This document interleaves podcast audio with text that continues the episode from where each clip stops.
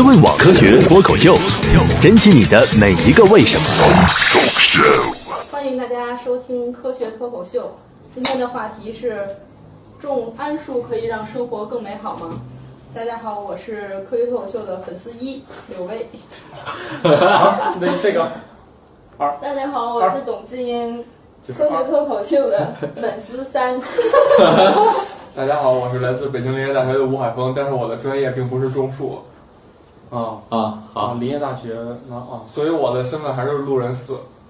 啊啊好，我就是来打岔的，半只土豆来自玉米实验室。嗯，史军来自玉米实验室。好，那个现在这个要说一下玉米实验室的广告吗？啊，说一下，说一下，这个很有必要。玉米实验室是一个这个为这个小学生吧，呃，不不不止不止不止，啊啊，普适性的，但是针对性的是小学生。嗯对我们是从零岁到九十九岁，对，当然一百岁以上也欢迎，就是可以阅读的一个，可以可以有效改善生活的一个改善睡眠质量。我去，对，可以改善睡眠质量。改善睡眠质量啊，就是你晚上那个睡不着觉了，你听上十分钟啊，一定有起到跟 科学脱口秀相反的效果。对，你可以先听科学脱口秀，然后你觉得兴奋的笑的已经合不拢腿的合不拢腿的时候，对，哇塞，你这个是干嘛？合不拢嘴的时候，然后你就可以再听一段玉米，然后你再听一段玉米熊放学小报，嗯然后你就可以安然入睡。好。一期节目连十分钟都没有，听一会儿就困了。我连录的时候都差点睡着了，啊，好，一定很催眠。对，对。对，那个听过的人都说好，听过的人学习都变好了，然后老师也夸奖了，在同学当中地位提高了，啊，啊，家长也不吵他了，嗯家长也不用被老师叫去学校了。对，妈妈再也不用担心你的学习了。对，当然就这意思吧。打我也不费力了。啊对妈妈妈都生二胎了，对，然后你只要让你家小孩听这个，你就可以有精力去生二胎了。我觉得这广告够多了吧？好，好，啊，那说正题吧，正题是啥来着？正题是种树，种树，种树啊哦。为什么我们刚才打这段广告，就是说种树和生孩子一般来说大家都喜欢联系在一起。的。啊然而呢，现在我们情况变了，人们现在呢，我们要求多生一个娃，然后呢，树是不是要多种呢？现在我们今天讨论的是。小孩已经可以要多生了，过去是多种孩子，不 是多种孩子少生树，多是多种少生孩子多种树。现在呢，我们是多生孩子还要不要多种树了，啊对吧？啊好，你可以开始说了。我我可以理解土豆的心情啊，因为呃一个人奋战在北京这种情况啊，嗯。是挺孤独的。我们玉米实验室也着手改善一下员工福利，是吧？叔叔，我们不约，不约，好。私聊私聊啊，好私聊好，欢。迎欢迎各位脱口秀的听众也也帮助土豆想办法解决一下这个问题啊。嗯私聊私聊啊，私聊私聊，括弧私聊。二胎的问题，我也没明白，我也没明白，你就不能随便生二胎是吧？好，那我们今天说种树的事儿啊。那为什么要说到这个事儿呢？因为前段时间，呃，又提到了一个新闻，特别是而且是我们的权威媒媒体啊提到这个问题，说这个在西南地区种那个桉树究竟好还是不好？是动物园上养考拉了吗？嗯，考拉不是什么桉树都吃的啊，哦那个不能随便吃。吃就吃挂了行啊。那个，嗯，这个桉树其实是非常非常多的种类啊，啊，不止我们说的桉树，实际上是很大一个属啊，嗯特别多种啊。我们平常在国内能常见的其实就几种，一种是这个柠檬桉，一种是这个蓝桉。就是蓝颜色蓝蓝桉，柠檬桉就是如果大家没有印象的话，可以翻前两天的一点植物学那里面有一像是个脱皮的仙湖植物园就看那个特别白那个树，对对对，华南植物园那个皮会脱，每年会脱皮啊，脱皮以后那皮特别的细嫩光滑啊，有手感啊，老 皮就不是了啊。那我听了这个，我觉得这个基因要是放在人身上，可能也挺好的，是吧？都个个细皮嫩肉的，也挺可怕的。然后嗯，就是这么个事儿，就是说，当然这个报道里面对这个桉树有很多的评论啊，就包括采访了当地的人老乡，也包括采访了那是某某大学的一个博士啊，得出的结论就是这东西太凶险了，你种这些东西就相当于自我毁灭，大概就是这种一个概念。因为在诉诉说中说这东西又既能改变当地的气候，也能污染当地的土壤，还能污染当地的河流，还能把河流里面的水给搞成毒药，把鱼虾都毒死，还能把旁边农田里面的庄稼都毒死。哦，这么厉害！你看谁就给他记一棵桉树吧。都好像是一个怎么说呢，就变成了一个像全民公敌一样的一个植物啊，就好像是十恶不赦啊，基本上是这样的一个状态。嗯，超过转发多少次了吗？哎，还真没关注哎，啊。这得得得有人管啊！你说，但是这个肯定，这个这个转发，我觉得至少十万加是吧？啊这个这个没有什么问题啊。这得管吗？这种这种转发，就是怎么说呢？实际上这种事情啊，呃，你说他完全说的是错的嘛，也不对，啊，嗯，他也不能说是一一则完全编出来的谣言，但是这里面肯定是有很大的夸大的事实啊。我们先来说一件事儿吧，先来说这个有没毒这事儿啊。首先是有没有毒啊，说几件事儿吧啊，说一下，一是有没有毒。二是种这些桉树是为了什么啊？第三个是这个未来我们怎么样去解决这些问题啊？这我觉得大概从这三个方面我们来看一看这个桉树林到底能种不能种，或者说或者说我们还有没有替代的方法来干这件事儿。那先说有没有毒啊？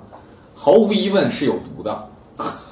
这个桉树肯定是有毒的，要不然的话，我们就如果大家去见过那种桉树林的话，就会发现上面基本上没虫子，啊，也没有鸟，啊，也没有小动物，什么都没有，啊，就是我我指的是我们中国的啊啊，那除了澳洲那不一样啊，澳洲有考拉去吃是吧？是完整的自然的生态系统。对对，考拉是很很那个，还是很爱好这个东西是吧？当然，考拉不是什么都吃是吧？不是说所有种类都吃，它也是挑特定种类的桉树在吃。那、嗯而且考拉为什么那么慢是吧？啊，你看它那慢悠悠的，成天就抱在树上不动，知道它实际上是花费了大量的时间和大量的能量在分解这些毒素，不是说这些东西吃进去以后都能转化成能量意。思就是吃完带毒的，吃完当场就呆住了。呃，它得它得分解呀、它得用很大一部分能量去对抗毒素啊。那你不能把这些能量全都浪费了，能量浪费了你就被毒死了啊！那不能这样干，哦那他为什么那是吃完饭马上运动会死，没别的可以吃啊，好吧，就是他被挤到那个 角落里了，他没别的可以只能这样了。吃啊。他是想吃别的，但是没没得选啊。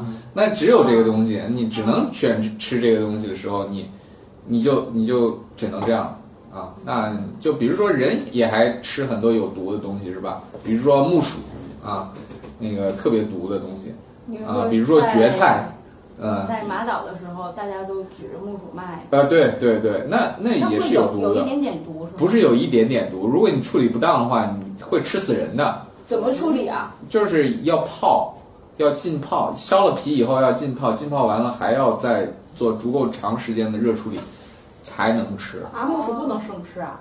可不能生吃，那不是红薯啊，红薯可以，红薯你随便生吃都可以，但是木薯你要敢生吃，那基本上要挂啊。那因为它里面的氰化物含量特别高啊。氰化物，对，苹氰化物就是氰化钾啊那种啊，那你吃了以后，特别是皮里面特别多啊，你吃了，特别是苦的那种木薯，能吃死人的，是真的能吃死人。所以他们在门口晒的全是毒物，所以啊，我我那两天就过敏，过得特别厉害，各种就是就是在马达加斯加有有这种反应，就是他那个过敏特别明显，就一一有那个路过那个地方以后，它有灰尘啊，我都是吧趁你？睡着了，在你的有那个水杯里下了木薯。哎，你不要教我啊！对，所以你说人嘛，你干嘛不选一个没毒的好好吃是吧？那你说那那小麦那个水稻那些没毒，那他们怎么不吃那些？你没得吃是吧？你没得选的状况下，你你只能这样干啊。那考拉就更是一个极端例子，那没有别的可选，那你只能吃这个是吧？你只能吃这个，你就得想办法对付它。那一对付，你就这样。呆。你就只能这样了啊，没没选择。这生物都是，其实生物都是被逼到角落的啊。就所谓的生态位这个概念是吧？你是站在不同的，就好像这个这种九宫格一样，你是被你是被迫被放到那个格里的。你不是说你你说我想去哪个格就去哪个格，那没那么方便是吧？你你是被填到那个格里的，那你只能去适应那个格子的状况，那里面有什么你就用什么吧，啊，大概是这么一个事情啊。那我花费一点时间说这个生态位的事情，那这也跟后面我们再说桉树也有关系啊，这也是一个生态位的事情啊。你在合适的地方要放合适的东西，嗯。那么，这个所谓的所谓的生态位，实际上是地球演化那么那么多年啊，那就远的不说吧，就单说被子植物的兴盛，那已经都六千五百万年了啊，恐龙灭绝的之后，被子植物才大规模兴起，已经六千五百万年了啊，它是一个漫长的变化过程，是吧？那在六千五百万年。以来，你已经就找到你合适的格子了，那你不在你嗯，反正除了人吧，人是一个奇葩的物种，是吧？嗯，人已经超越了这个格子啊，去安排其他的。而且对人不光超越了，还天天跟人还你是叫这个，他是叫那个，他俩是一家的，他俩是一家的，过两天不，他是那家，他是那家，创造了无数岗位。对，这个需要这个需要张博士来讲这个事情啊。对，张博士是坚定的分类分分类的，不是我不知道怎么形容这个词啊。分类爱好者，他们觉得分类是一件很有意思的事情啊。那当然，我们说做的并不止于这么简单，我们实际上是在干预这些格子里面不同的东西啊。我们把这些格子全都打乱了啊，再重新的给它分布。本来这个。桉树就放在澳洲那个格子里面的，也仅放在那个格子里面，没别的地方啊。就是原生状态下没有别的地方有，那是澳洲特有种，是吧？但是我们现在把它弄出来了啊，放在了，比如说放在了中国，那这个就相当于你产生了一个新的格子，或者是你把原有格子就打乱了啊。那这个东西到了这里以后，它肯定不是那种六千五百万年形成那个状态。那这一定会有新的关系出现。那至于说它对周边的环境友好不友好，当然不友好了，是吧？你这有没有毒？肯定有毒，连在原环境里面都没有生物能干得过它。那你想，都演化那么几千万年都没有动物演化出来，没几种动物演化出来对它造成威胁。那你说到这儿，它肯定是没有什么可威胁到它的，反而它可能会对其他动物。到动物倒不至于产生威胁，因为动物大不了我不吃你是吧？我们啃不了不啃了啊。那对周边的植物确实有影响，这个是毫无疑问的，因为它产生了这种我们叫叫化感作用啊，植物学上一个专有名词，就是其实就是分泌了很多的化学武器，针对植物的啊，周边的这个植物都长不好啊，要不然我们去看那个桉树林下面，基本上什么都不长，长不了啊，因为就这种。化学武器在这儿，那长不了啊，这一点是确实存在的啊。但是说，这个这个这个桉树说这个毒到一定程度，说把把河里面的鱼都毒死了啊，把整个地区域都污染了，这也不至于，它没必要化感那么远，是吧？它植物产生这个毒素，它它的这种初衷也很简单，就是为了。自己小范围内竞争，达到目的就行了，对吧？你小范围内竞争，你你树下面没有其他植物跟它抢这个肥料，OK 了。那我觉得这事儿就不不必要把这个战争扩大化，是吧？你扩大化对它也没什么好处，啊，大概就是这么一个意思。那嗯，至于说其他的毒性啊，那现在没有报道说我那你种几棵桉树，你这个。癌症发病率就升高了，没没这样的事儿。啊，这个或者说某种病多了没事儿，就是甚至说有一人啃桉树皮给毒死了也没这事儿啊，反而是很多桉树的这个提取物，我们叫桉叶油，反而是加在很多这个精油里面啊啊，甚至是一些食品里面啊提取出来这精油都在用啊。这个是有什么用呢？就是香精啊，就跟你就平常香精一样，有味道就跟玫玫瑰香精跟那个茉莉花香精这一样的啊，就是精油是一样的，就是提取出来这种物质啊，也有在添加啊嗯，真的在添加没没有啊，嗯，没事儿，就是没有说我这个有致癌效果什么什么之类的，反而对一些癌症可能还有一定的抑制的作用。以毒攻对毒吗？对，这个这个事情确实会存在啊。嗯，那那现在就是就是这个它本身的毒，我我们没有看到有任何的科学的证据说这玩意儿种下去就一定会毒人或者毒动物啊。这个这个到目前为止还没有这样的事情啊。那只是说人家本身长着，你要非要去啃人家，那是另外一回事儿啊。这就是说有没毒，那没有什么明显的毒。那另外一个就是，那为什么要种这个东西呢？那种这个东西，我们很多人朴素的意识都会觉得，好，那我们既然是造林嘛，造林就是应该是恢复青山绿水，是吧？福泽后代，啊，对，就恢复青山绿水啊，就一定要鸟语花香，是吧？啊，一定要那个有很多的对，一定要有很多这个活跃的动物，是吧？啊，恢复到原始状态。但是桉树这事儿，我们不能这样看。为什么说不能这样看呢？因为你造这个林的目的和目标是不一样的。嗯，那目的是什么呢？很简单，我们人到今天为止，我们还摆脱不了对木材的依依赖，是吧？我们还是在用纸，没有说那个谁家无纸化办公做到一张纸都不用，啊，那我们做家具，那也没有说谁家里一张木凳子、一张那个这个木桌子都没有，或者是木柜子全都没有，全都是这个这个塑料和钢材的，这很少见，啊，还是摆脱不了对这个木材的这种依赖啊，哪怕是我们用的是这种叫什么板材啊，对，胶合板板各种板材，它依然是也是用木材来做的，是吧？它基础还是木头。那摆脱不了这种依赖哈，那摆脱不了这种依赖啊，那最摆脱不了依赖还有一点忘了忘了说了，就是至少你的上厕所你摆脱不了依赖是吧？啊，这事儿你摆脱不了啊。那你不能说我我我们家特豪，我我上厕所都是用丝绸的啊，那你 你豪，那我们普通人干不了这事儿是吧？还得用纸啊，那这个是短时间内摆脱不了的啊。当然还有一种方法，就是你也可以用这个传统的印度上厕所的方法。石头是 哦不不不啊。不，用用用水和你的左手。啊，啊，对，配合起来就可以完成这整个过程。啊。呃，如果大家有兴趣的话，可以去网上搜一下那个视频，还挺有意思的。有一个小哥专门演演示了一下啊，当然没有真正的那个，是印度人，对对对，他演示了这个手法和过程啊啊，印度人，嗯。嗯，如果大家不希望发生这种事情的话，那我们还得用厕纸是吧？啊，这是最简单的事情。那这么多木头从哪儿来？你有没有想过？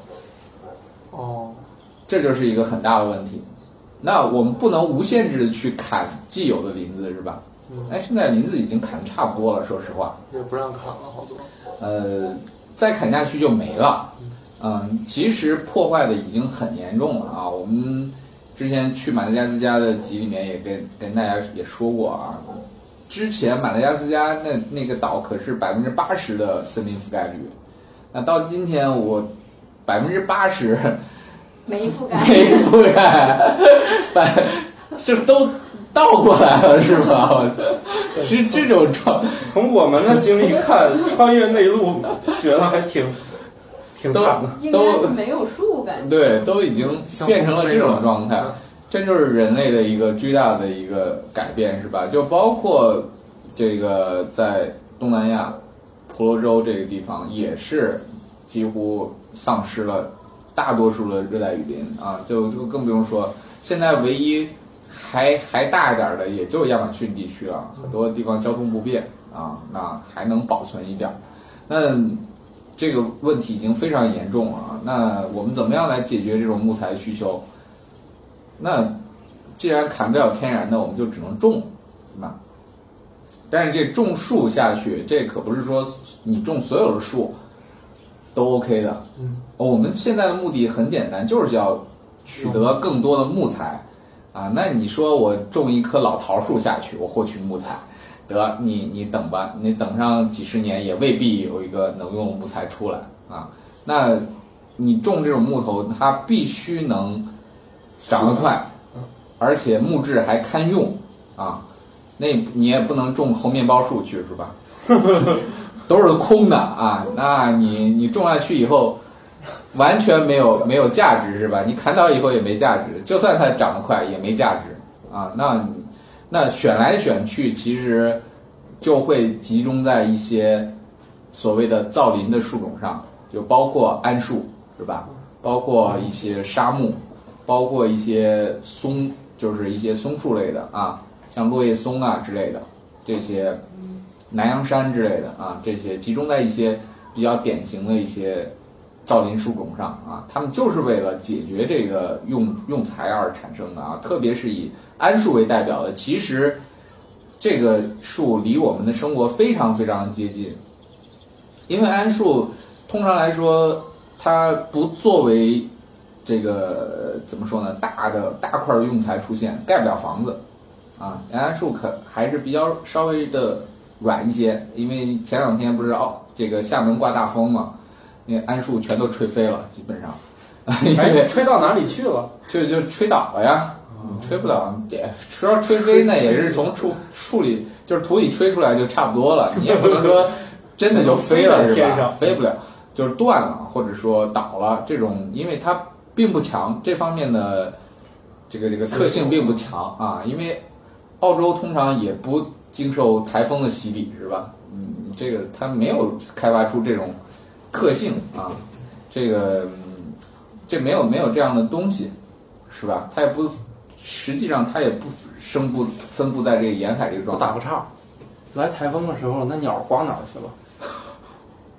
有人最近问过我这个问题啊。我还真没见过有人研究过这个，我。但是我记得有一个电影叫做《观鸟大年》，里面讲的是鸟沉降是什么，跟这事儿一样吗？就是说如果遇见一个特别大的风暴之后，观鸟爱好者会突然很兴奋，因为这样的话有大量的鸟根本飞不动了，所以他们就会赶赴那个地点，一天能收获很多鸟。是，那他看到的鸟是飞的还是不飞的呀？那就不飞了吧，就是由于受到了，那就不知道，就是受到了特别大天气的影响之后，这些鸟就它们就会在某个地区大量出现，这样的话观鸟爱好者就会直奔那边。那个电影叫《观鸟大年》，它是好像是讲它。就是一个上班的人，他为了完成这件事儿，他得到那个天气预报之后，啪就跑过去了。哦，呃，这个跑去了。这个鸟的栖息地或者说夜宿地还是会有选择的。比如我之前在鄱阳湖那个做工作的时候，发现有很多天鹅，它在晚上，因为那儿也很冷嘛，晚上可能也到接近零度，包括也会有大风，它会选择在那种大堤的那种避风的地儿。去去去来躲避这个风，天然的，它还是会有栖息地选择的，也、耶稣地选择，或者说是，所以你刚才说那情况，可能也会有它的选择，但具体会在什么地儿出现，这我还真不太清楚。好，回头你把我们玉米实验室上那堆鸟的问题都回答一下。好，查查资料，补充一下你自己的知识。好，好，好，你继续吧。好，啊，还说那个刮倒的那事儿。好，那它的核心的价值在哪儿呢？其实我们。用的几乎所有的高级的用纸，都是用桉树来做的，啊，因为桉树的它的本身的这个材料有一个好的特点，就是本身就比较白，啊，树心就比较白，不需要做太强的去漂白这个事情，啊，因为我们都知道木头颜色是不一样的，是吧？比如说像红木，哇，那里面基本上红的，你想你要用这种木头去做纸。哇，你这漂白那费子劲了啊！那你做出来纸都是红色的啊。哎，那你看我们现在买这厕纸，它都是那种黄不唧唧的，灰不拉几的，就是故故意的啊，故意这个是染成这颜故意的。色的吧？呃，不一定是故意染成这颜色，它也真有可能就是原始的这个纸浆就是这样子的啊，没有经过漂白啊，因为大家还是喜欢白的嘛，是吧？嗯，啊，对，没有加漂白剂，没有加荧光剂，那最终的结果就是这样啊。哦当然，桉树有个好处就是说，你本身不需要加太多的漂白剂和荧光剂，它本身就是就倾向于白色啊，有一个好处，所以它经常被用作造纸啊，各种造纸，就是各种的生活用纸，包括纸巾，对，包括纸巾，包括打印用纸，哦就是从这个地方来。所以啊它可以减少漂白剂那些对环境的影响。对对，它它会好好一些啊，会好一些啊。那不像是我们即便是用原始的用秸秆来做，它里面仍然是会有那种颜色的存在，这个实际上是都是无法避免的事情啊。那嗯这是一个事儿，嗯，它的主要的用途就是做这个，所以在广西为什么有那么大的那个造林的面积？对，其实广西大家注意一下，广最好的那个纸，也通常是在广西生产的。咱们去看啊，那个就是纸的原浆也是在广西生产的，哦，就包括大片来复林，就包括几大这个纸巾的供应商啊，我们知道的这个像像什么这个对对清风啊、新疆印啊、什么什么维达啊、维达呀、这些在在这一带都有很大的生产基地啊，这个就是就是其实是为了喂饱这些造纸纸浆厂，这是一个非常非常大的一个消耗地。啊哦，而且这个就看来它就长得也快吧，成林快。对，呃，桉树差不多种下去以后三年就可以成林，然后到七八年的时候就可以采伐了，啊，这个相当相当快啊，只要你管理的比较好的话，它是可以去相当快的去做的啊。当然，这个管所谓的管理就不是说你放任它去长了，你该除草除草啊，该施肥施肥啊，该这个追加一些其他的东西的话，追加其他的东西，辅助设施、看整枝啊什么之类的，那还是需要做很多的工作。这个从这个层面上来讲，其实你种那么多的桉树林，就跟你种一块地一样，就跟你种块麦子地、种块玉米地、种块水稻田没区别啊！你就把它当做当做一块在山上农田就完了啊！只不过以前可能有人在山上开荒还种点玉米。你现在开荒种的其实是桉树，啊，就是这么一个事儿啊。那至于说这个造成的污染啊，我觉得其实其实并不比这个农田里面多多少，因为你农田其实是用了更多的农药，包括除草剂啊，诶，这个林场也要用农药吗？要用啊，要用。那除草剂还是要用。毒到没有虫子，呃多少还是有用，但是我们做一个对比，它肯定是比常规的农田要少多啊。比如说最典型的一个就是甘蔗地，甘蔗地甘蔗是没有特别的竞争的优势的，所以甘蔗地里面用的最多的这个所谓的药剂就是除草剂。其实如果大家去这个。这个这个这个我们的这个这个广西的很多地方，你去那个甘蔗田里面看的话，到处都是除草剂的空瓶和空袋子，就是随处可见。啊，这个引进，当然以前都是人工除草啊，现在一个最简单的办法就是一喷。啊，这个就是我们中国学这点儿倒学的挺快的啊，以前就抛弃了原有的种植方法，把这个学到了。但是很麻烦的是，就是后面的解决办法还没有整到。啥解决办法？就是要解决啥问题？除草剂最大的问题就在于它是可以污染地下水的，对，而且除草剂对对生物的影响是非常大的。其实嗯，啊、有一些有一些也不能说它完全是，嗯，这种特别是一些毒性比较强的，比如说草甘膦这一类的，它本身就是极强的毒药，嗯，毒就是急性毒性也很强，啊，还有远期的毒性，啊，这样的话其实也挺不利的啊。当然你实际上你按照合理的比例，就是合理的次数去处理的话，也不会有这么大危害。就是哪哪怕是稍微长出来一点点草呢，其实你是有控制的，但是又是那个问题，我们中国人崇尚多多益善嘛，直接就打的就没了。对，关键是农药的那个成本，觉得还是能接受，对来点儿就省事儿吧。对他感觉，哎，这不是挺好吗？实际上你，你这已经都超量啊！很多地方的使用的那个农药量，其实是标准用量的两三倍，甚至更多，啊，就这这种这种情况也挺可怕的。所以很多地方地下水被污染啊，河流被污染啊，很大一层面来自于这些种植的农田，而不在于说我们这个桉树它自己分泌什么东西。啊，说地下水被污染了，我觉得地下水被污染，这个除草剂使用可能是更可怕一件事情啊。再说一个就是种那么多树啊，那是不是把这个水都消耗掉了？有人说这个桉树消耗水消耗特别快啊，那肯定是，就是它消耗水肯定是比一般的那个作物要多，这毫无毫无疑问的啊。那个但是。算一下就会发现，它其实真的不比小麦和水稻浪费的水要多，基本上是类似的啊，持平的，那，没有太大的区别啊，甚至有时候还会更低一些。那有人说我种了桉树林这块就干旱了啊，那这跟桉树没关系。那这两年桉不干旱了吗？前两年云南大旱，说这就是种桉树种出来的。那这两年不干旱了，那桉树还在那儿，怎么不干旱了，是吧？你不是这么个事儿，嗯，这就是所谓的桉树林会不会出现一个灾难性的后果啊？那我们之前，呃，怎么说呢？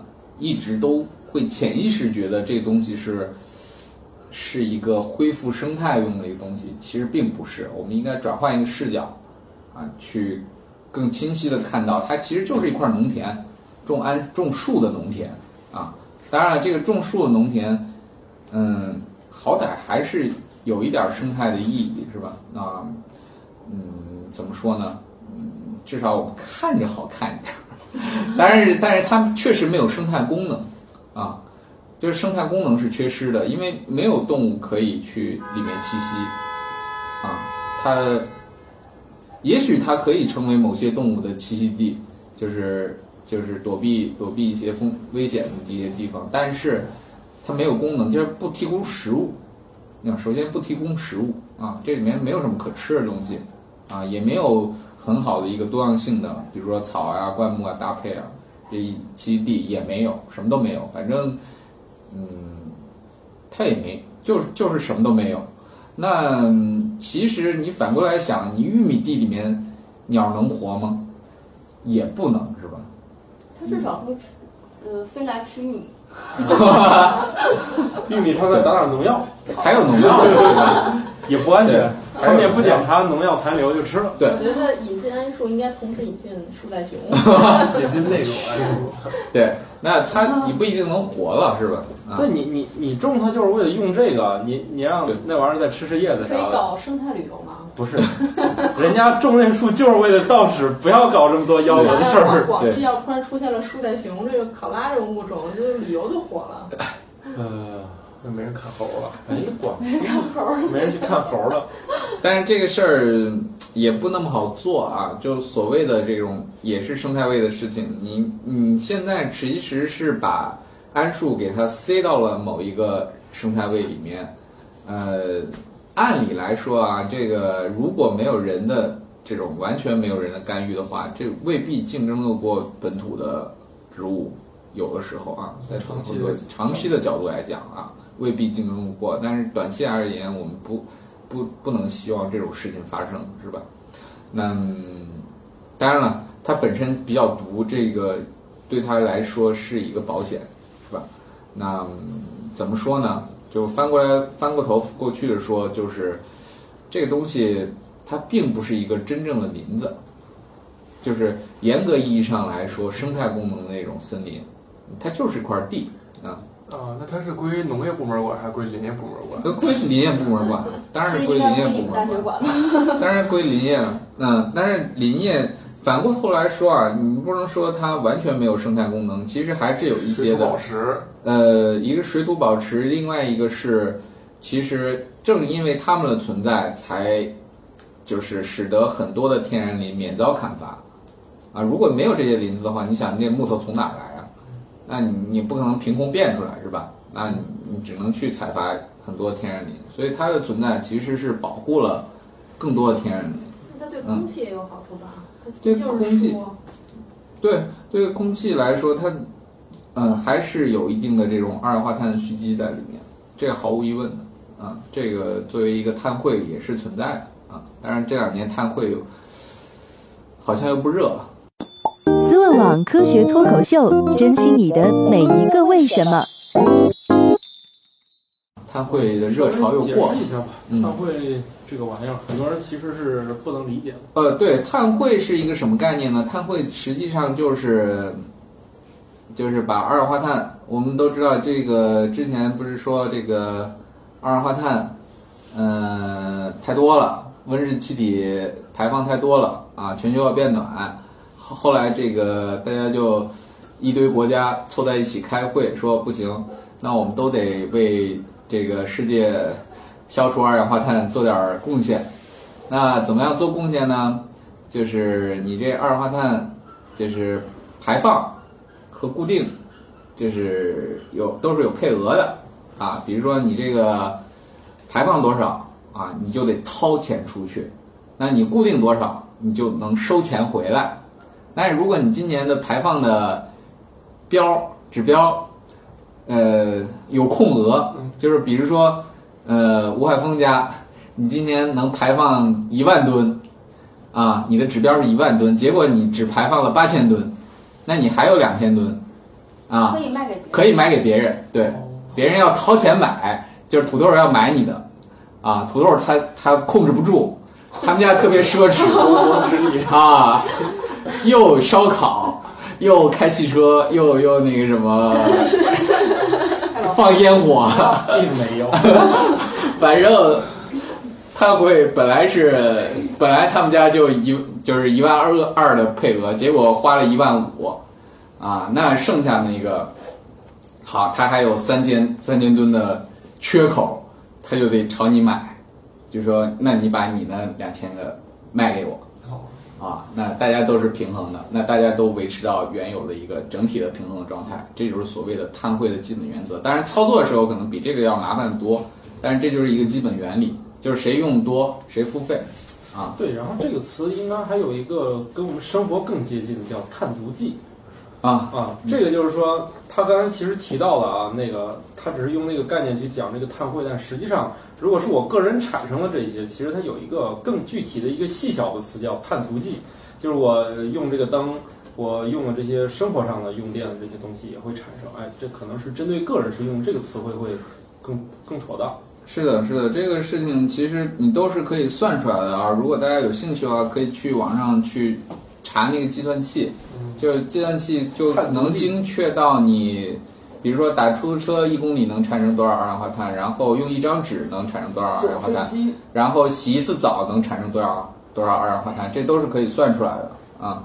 这个所以这就是闲着没事儿去算一算的事儿，是吗？对可以算，其实这最后已经是场游戏了，不太起什么作用。对，但是实际上这两年就就这个事儿就越来越淡了啊。那前两年特别的火热啊，那中国还中国还真的卖了好多碳汇出去，对，他会好像是国家层面的吗？是是是是国家层面国家国家层面的啊，就是国家给国家卖啊，不是个人的啊，这跟个人但这个数据会不会造假？嗯，这个这个就不好说了，个是另外一个非常巨大的话题，这不确定啊，这个就不在咱讨论范对围了。对对对啊，但是就是说它是一个国家层面的，所以个人叫碳足迹嘛，就包括一个企业，哦可能它只是一个碳排放，嗯，你个人就量太小了，只是叫碳足迹；企业的可能就是碳排放量，国家就是叫这种，国家是碳排放，因为碳汇它这个词的意思是，它是个名词吧，它并不是一个动词。对，碳汇就是说，其实把这堆东西给，它就是钞票，二氧化碳的钞票，就是二氧化碳排放量，反正这是可以换成钱的。你有你有多少吨，我有多少吨，然后大家可以在这儿买卖。那如果是国家之间的，如果是国家之间的这种交易的话，那谁来作为就是这个仲裁啊，或者有这样的组织吗？有几个国家开会就按这个来呗。对对，所以说现在已经没有了。已经不有，有有还存在，还有但是还有好像这个事儿不火了。对，还有这个是肯定还是有的嗯，啊啊，这个反正大家去多种树是没没坏处的啊，这个种树肯定都是有好处的。种树你又相当于多承担了把二氧化碳收集起来的责任。对，就是嗯，特别是你给家里面种棵黄花梨是吧？你 去这这不是这不是解决二氧化碳问题的，总是有结果的是吧？长大后就成了黄金。对对对对对，总是有结果的。这相当于去买嗯去买那个蔬菜，就嗯是呃有机蔬菜是啊一是一个道呃，理。是有机蔬菜是减少你的碳排放。对，不不一定啊，不一定不一定，环境友好只只是从环境友好这整个层面来上讲来是说，对对是这样少消耗工业用品，啊保持绿色点的生活，这都有助于减少碳排放。对对但碳排放通常是不计算你个人呼吸产生的，因为这不属于这个额外支出，这属于人类正常的。对，所以它并不在那个统计范围之内。所以二氧化碳是不统计什么人口啊，你你呼吸这一块儿的，这个是不统计的。是的它主要是从你这种无中生有的角度，就是你在工业产品生产过程中产生的造纸啊、电力啊，这些都要产生，主要是从这个层面来说。对，所以其实再总结说一下，这没有什么大家想象那么恐怖，或者说这桉树林它本身也没有也没有什么，就是纯粹的好，也没有什么纯粹的坏，啊，它它就是那样一个东西，你就当它就当它是种地就完了，啊其实，我我倒是想起是，我是觉得吧，这个还是我们人民的这个生活需求产生的，啊，就是如果大家都都没有那么多这个需求的话，肯定它这个事儿也不存在。就是如果你单纯你把这林子拿掉了，它的结果是，难道我们的生活用纸要进口吗？这肯定也是个问题。呃，中国的纸浆其实大部分是依靠进口的，对啊，就是确说实是依靠就是进口的说，。某种意义上来说嗯，你不能单纯的就是现在所有的这个带来环境危害的事儿，都很难是一个孤立的事件，它都是一连环的。就是你并不能说你干这件事儿对环境有害，然后你就不干了。就跟那个之前石原跟我说的，你在云南种的橡胶林也是满山坡，那都是绿的，看着挺好看。嗯那那那你说他不种吗？那橡胶是战略物资，对不对？以后那人家打我们的时候，我们连橡胶都没有，那更搞笑了，是吧？所以这个很多时候你并不能单纯的评估这件事儿它对环境的有害或者无害，而是说它要它从我们多方面去考虑它的一个对我们生产生活的一个需求，是吧？好好辩证啊！好，鼓掌，鼓掌，鼓掌，好辩证啊！不是我我我觉得就应该去思考这个问题啊！你光你光打击这一个问题不解决事儿，是不是？对，这个其实最最能解决这个问题和矛盾的一件事儿，就是大家还是注意节约。嗯，就是你节约用一张纸，实际上就是对保护亚马逊的雨林做出了贡献。啊这是真实的这，会儿你这么说，然后我要反面再用纸，你还批评我？这是真实的，这是对溪谷不好。哎，但是你你要想啊，你的溪谷的生产嗯就是一个平衡啊，是吧？你的溪谷的生产实际上是浪费了更多的资源。不啊过，不过，史玉说这个现在其实是一个更大的一个问题，就是对很多时候你也不知道你做这件事是更环保还是更糟的环境。对现在对有很多时候是根本算不清楚你到底是更好还是更坏了。对对，所以就是说，你还是要保持节约，可能是唯一一个途径，你并不是说我替换一个东西似乎就更好了。有很多时候你替换一个东西，它是算不清楚的。对，反而更糟糕了。好用二次用纸，为哎，什么没也也也不太用。就是你吸骨会会损耗的更快，就是墨粉会会消耗的更快不一定。，不一定，现在也不一定是这说法，因为现在有一些打印机出的就为了对抗用各种折皱的纸张，你比如我们用这个，就是说你把纸啊揉起来展开扔进去，它照样不卡纸。现在都在朝这种他的意思是说，用过的纸可能容易折呀，或者在里面。对，是当然当然这个？呃有可就是在过去可能会降低你的硒鼓寿命，那你再生产一个硒鼓，可能它的危害可能比你双面用纸可能会更高。对所以有很多时候你永远都不知道你自己在做这件事儿到底是有意义还是没意义的。但是养成节约的习惯还是重要的，你并不能说我算不清楚我就胡乱整。对你还是要知道你做每件事儿的意义。就是即使算不清也要省着点用。对，没有节约是没有问题。对，嗯是，所以现在的打印机，比如我们买这个打印机，它就是强力抗皱纸的，就是说你把纸揉成团儿展开，它还是不掐纸。